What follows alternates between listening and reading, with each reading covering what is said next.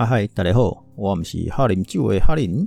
今天四月二十三号，礼拜五，这个我们又要来聊跟葡萄酒有关的了。那今天哦，对了，前几天这个在学校上课的时候，我现在在大学里面有教葡萄酒。那前几天下课之后呢，我要到捷运站的途上遇到这个上课的学生啊，因为他大四，然后他就问了我一个问题，说。他来上我的课以后，突然觉得他对葡萄酒有兴趣。那以后这门课结束之后，他有没有办法怎么样的自学或自修？对，我现在讲的这个呢，其实是跟今天的主题，或者是本来想要讲的时间呢，有一点关系。那我当时我是这样回答他的：学葡萄酒呢，我们不要只是学葡萄酒，学喝酒是一件事。那学葡萄酒呢，我们可以多元化一点哦，不然你只是为了学酒而学酒，那你学酒的目的到底想要想要做什么？所以我鼓励他的是，除了学酒呢，我们要多了解那个酒在地的文化，那可能会发掘到一些历史故事，或者是其他的呃，例如说吃的文化，或者是艺术文化。好，那也就是说。今天四月二十三，今天想要跟大家分享一个叫做西班牙的亚拉冈节。亚拉冈是在西班牙，没错。那这个是有经过亚拉冈的法院认证的哦。他们在一四六一年的时候就宣布说，哦，这是一个永远守卫、观察跟尊重庆祝的日子。那从那时候到后来呢，逐渐就会变成是阿拉冈这个。亚拉冈的国庆日，在亚拉冈的许多城镇跟街道上啊，都会举办各项的文化表演跟音乐活动。那这里我们就可以来讲说，为什么是有这样的节日？那亚拉冈在学葡葡萄酒的时候呢，它就是一个产区。嗯，应该是说亚拉冈这个自治区其实是西班牙十七个自治区的其中之一，它旗下。会有四个低欧产区。那我们来先讲说阿拉阿拉冈亚拉冈在哪里好了。亚拉冈呢，在西班牙比较靠东边，但是它是没有靠海边的。哦，那靠海边的话，就会是这个加泰隆尼亚。哦，那亚拉冈的东边，嗯，应该西边啊，西边就是里欧哈、卡斯卡斯蒂利亚，好跟。纳瓦拉，那刚刚念的这几个，这四个全部也都是葡萄酒产区。所以如果你看学葡萄酒的时候，你就会学地名，学地名，你这时候就会去了解它的故事。那以前亚拉冈呢，它是一个王国哦。那这个王国呢，亚拉冈王国呢，其实是蛮强大的。为什么呢？因为强大到。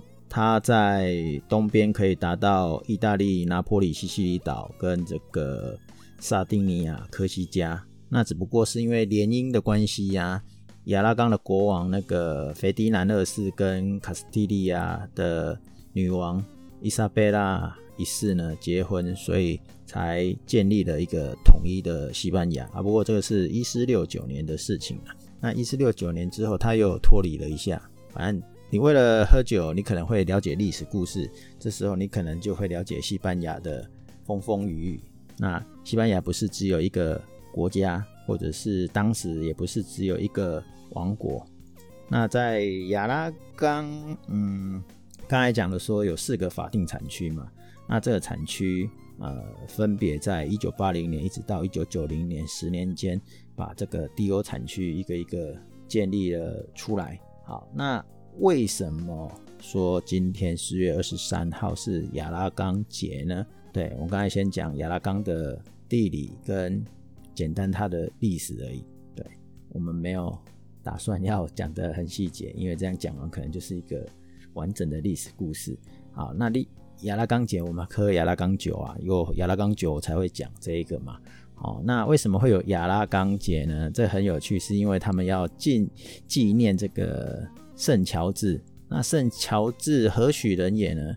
哦，传说呢，大概在这个二世纪到三世纪之间，他是一个罗马士兵。那因为他信仰基督教，那古时候罗马帝国的时候呢，基督教那时候还没有正式成为一个国教，或者是比较著名的宗教。在西元四世纪之后，基督教才是很明确，很多人信仰，甚至变成国教。可是，在这个之前呢，通常是呃，算是以希腊神话为主要的一个核心点。那希腊神话的的主主要几个神啊，什么战神马斯啊，或者是这个天神 Jupiter 啊，哦，或宙斯啊，有很多神啊，都是用这个希腊的宗教，哦，或者他的精神呃衍生出来的神有关，所以以前的神比较算是多元。那基督教我刚才有讲嘛，公元四世纪之后才开始成为罗马帝国的合法宗教，或者是很多王国的国教嘛。那刚才讲说这个圣约啊，不圣乔治，圣乔治呢，他是一个罗马士兵。那因为他呃信奉基督，他因为信奉基督，然后那时候基督才基督教才刚起来嘛，所以会变被打压为异教，所以呢抓起来就是要驱逐啦，或者是杀死这些异教人士。所以早期因为宗教而死的。都会被尊称为这个烈士，所以他算是一个宗教圣人。这个是比较平民的，哦，宗教圣人。接下来才是神奇的，这个就跟我们台湾或者是古时候我们常常听听到的，例如说开漳圣王哦会显灵哦，帮助漳州的人民跟泉州的人对抗，这个在士林之三演的故事。或者是我们会有一些王公，那个例如说保仪大夫啊，或者是一些安公哦，会帮忙哦，王爷们会来帮忙说哦，有瘟疫，那我们来灭一下瘟疫。那这个在海上呢，妈祖就会帮助大家，有没有？甚至清朝要来攻打台湾的时候，也说那个妈祖有保佑。这个不管是东方或西方，一定有类似的。那我们西方呢？今天讲的圣乔治呢，刚好就是这样子。我们刚才有讲到说，一四六一年阿拉冈的法院呢，啊，宣布这个四月二十三号这一天是永久守卫、观察跟庄重的一个庆祝的节日嘛。好，为什么会讲到守卫呢？守卫就是那个防护 guard 的那个守卫。是因为我们这圣乔治呢也显灵了，他到处显灵啊，在欧洲很多的国家，他显灵的概念呢就跟我刚刚讲的，例如说妈祖帮助西这个清朝哦收服台湾，然后帮助这个呃居民呢哦不是，例如说刚刚讲的开漳圣王帮助居民好那个收服瘟疫，关圣帝君会出来。帮忙这个打败敌军，这个圣乔治呢，也就是这样子，他帮助了西班牙的国王呢逃脱哦，因为当时这个西班牙国王呢被这个围剿，圣乔治出现的地方也太多了，只要是欧亚大陆呢，几乎都有它。从这个刚刚讲的西班牙嘛，那当然隔壁的葡萄牙也有啊。那刚才讲罗马嘛，所以这个希腊好，然后。匈牙利、好，意大利，一直往外延伸，甚至德国、法国，这个俄罗斯也都有啊。欧洲大陆有而已吗？哦，没有，它还有延伸到其他的国家。好，那我们今天没有要讲其他的国家，我们就讲讲这个西班牙。就是刚刚有讲到说，呃，之前这个一个国王被被围困在一个叫做阿尔克拉斯的一个城市啊。那在这个圣乔治的显灵之下，帮这个国王解围了，所以大家都会说是这个圣教士来帮忙的。好啦，这样就算啦。这种传说呢，甚至又出现在什么时候？呃，十三世纪的时候，他们要去征服这个瓦伦西亚的时候，这个圣徒又出现了。然后十五世纪的时候呢，，，，，，，，，，，，，，，，，，，，，，，，，，，，，，，，，，，，，，，，，，，，，，，，，，，，，，，，，，，，，，，，，，，，，，，，，，，，，，，，，，，，，，，，，，，，，，，，，，，，，，，，，，，，，，，，，，，，，，，，，，，，，，，，，，，，，，，，，，，，，，，，，，，，，，，，，，，，，又来一次。甚至呢，在这个这个这个什么骑士，有个条顿骑士团，在十二世纪的时候，或者是这个圣殿骑士啊，都成为他的保护者，因为他是罗马士兵嘛，所以成为这些骑士团的保护者，好像刚好而已，好像啊，就好像对不对？警察会拜关公啊，勇猛顽强，因为这样的一个传闻，再加上他还有个厉害的强项功夫，就是很会屠龙。据说在九世纪的时候呢，这是就是他另外的一个故事，就是圣乔治会骑一只马，然后呢斗恶龙，所以这就是 勇者斗恶龙的由来。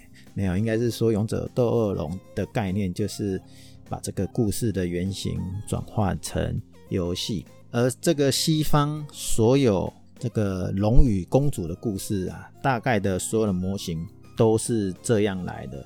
因为他都会说，那个国王呢，为他女儿的一生而大哭，是因为呢，那个女儿要被当祭品啊，或者是被龙抓走了。所以当这个圣乔治呢出现在他的旅行中的时候，顺手解围了。通常他都是骑一只马，骑一只马在旅行中嘛，很合理嘛。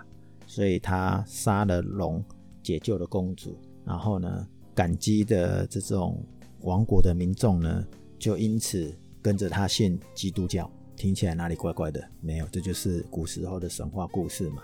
啊，不过在古时候以以前，就是讲讲讲多了以后，就变变成真的嘛，就是大家都认为是真的嘛。所以没有人会去怀疑说这个后面有没有什么宗教意义，只是哦，他们赋予的一些象征被包含在里里面啊。其实我们从古代的基督教对神话的解说啊，其实是很容易猜测的。例如说，白马跟巨龙啊，就是代表异教徒啊。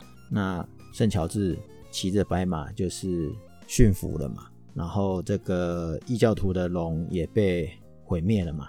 你看，这就是文化的象征。好，所以这个节日呢，就是为了庆祝圣乔治，所以才有的这个。这样的一个节日，而且流传很久了啊。虽然你觉得整个听起来有点好笑荒谬，但没有办法，这就是反正我们也会为了假日嘛，对不对？那人家当初应该也是这个样子。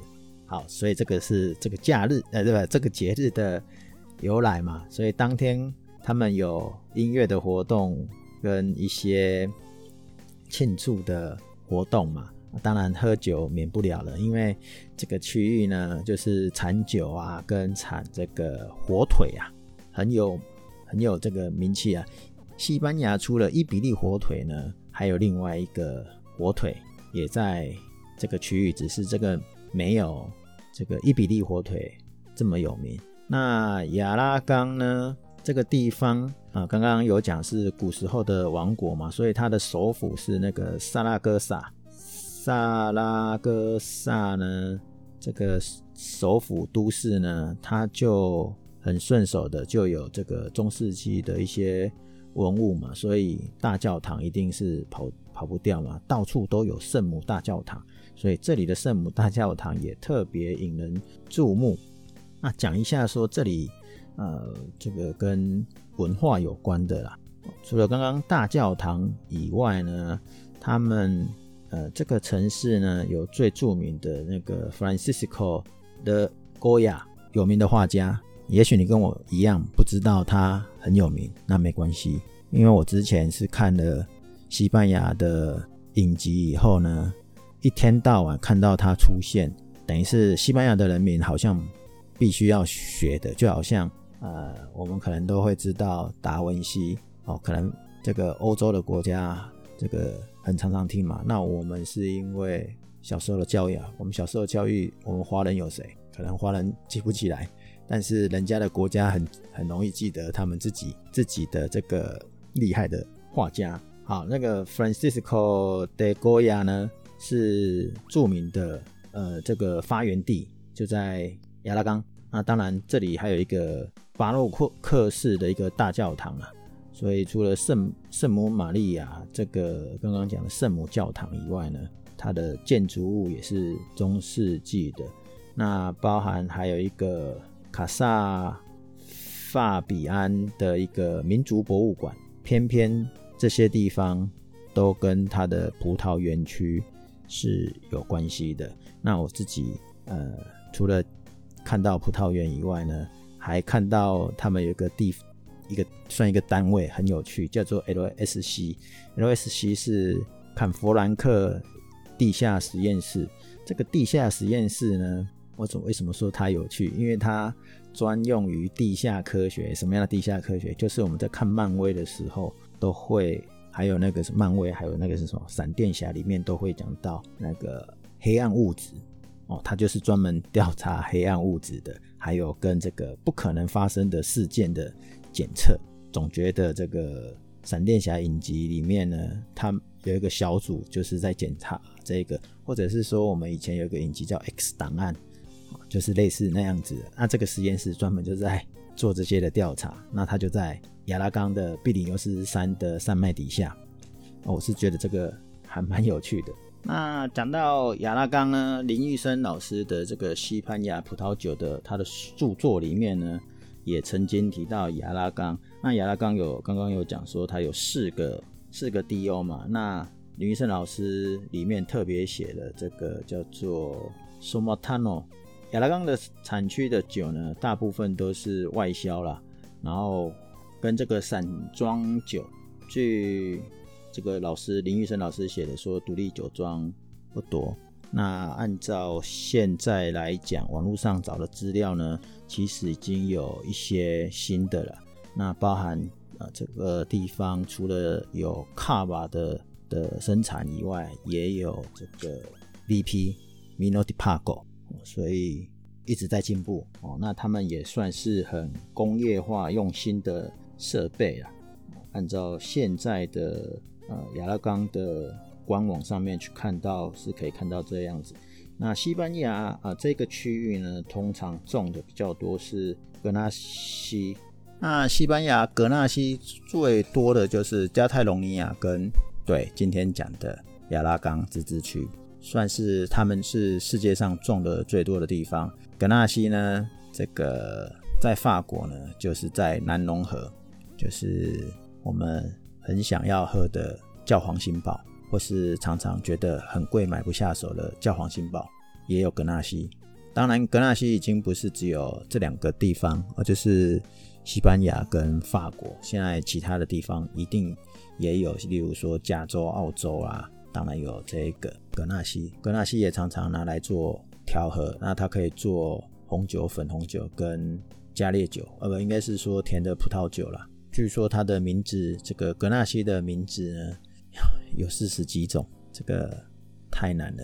那格纳西的葡萄品种的调性通常酸度不会很高啦，那也不是是特别深的酒色。果香呢，通常都是很果酱，就是稍微甜度很高的。那还有出现，一般来讲就是腌制的水果的这种甜味。那有时候也会有野味跟皮革味啦。格纳西在法国的呼吸用或融合的时候呢，通常都是刚刚讲的甜酒，哦，就是强化酒。所以格纳西要搭什么？其实也蛮好搭的啊，肉类几乎都可以搭，不管是红肉或白肉啊。哦，那因为这里刚刚有讲，这里流行这个生火腿嘛，你看火腿就是肉类的啊。好，所以至于台湾哪里有卖亚拉冈的葡萄酒，这个大家可能要花个时间去网络上或者是卖场上找一找。那之前。啊，去年我们在上西班牙的葡萄酒课的时候，在忠孝东路四段就有一家哦，专门是出货给各大通路商的一个葡萄酒专卖店，他们就有在卖了。对，我没有讲哪一家，因为我一时想不起来这个葡萄酒专卖店叫什么名字，两个字，反正就在忠孝东路四段啊，国父纪念馆跟这个敦化捷运站附近。这中间好，总之今天就是所谓的亚拉冈节日，那我们就来喝亚拉冈酒。现在来得及了，卖场有。好，回归回来就是说，喝葡萄酒我们可以不是只有喝酒，当然跟朋友一起喝很棒，聊天欢度快乐时光很好。那如果你是一个人喝的话呢，那没关系，就稍微做一点功课，来看看你喝的这一支酒，多了解一下这个产区。那你在品酒的时候呢，就会多一些乐趣哦。那当然，这也就是我跟呃新手或者是哦这一次是因为刚好同学学生有有来问这样的问题，刚好给他这样的一个答案啊。那我不知道大家喝酒都是会怎么喝，怎么喝才会有乐趣？欢迎大家来跟我们分享。那我们今天就先聊到这里，下次聊，拜拜。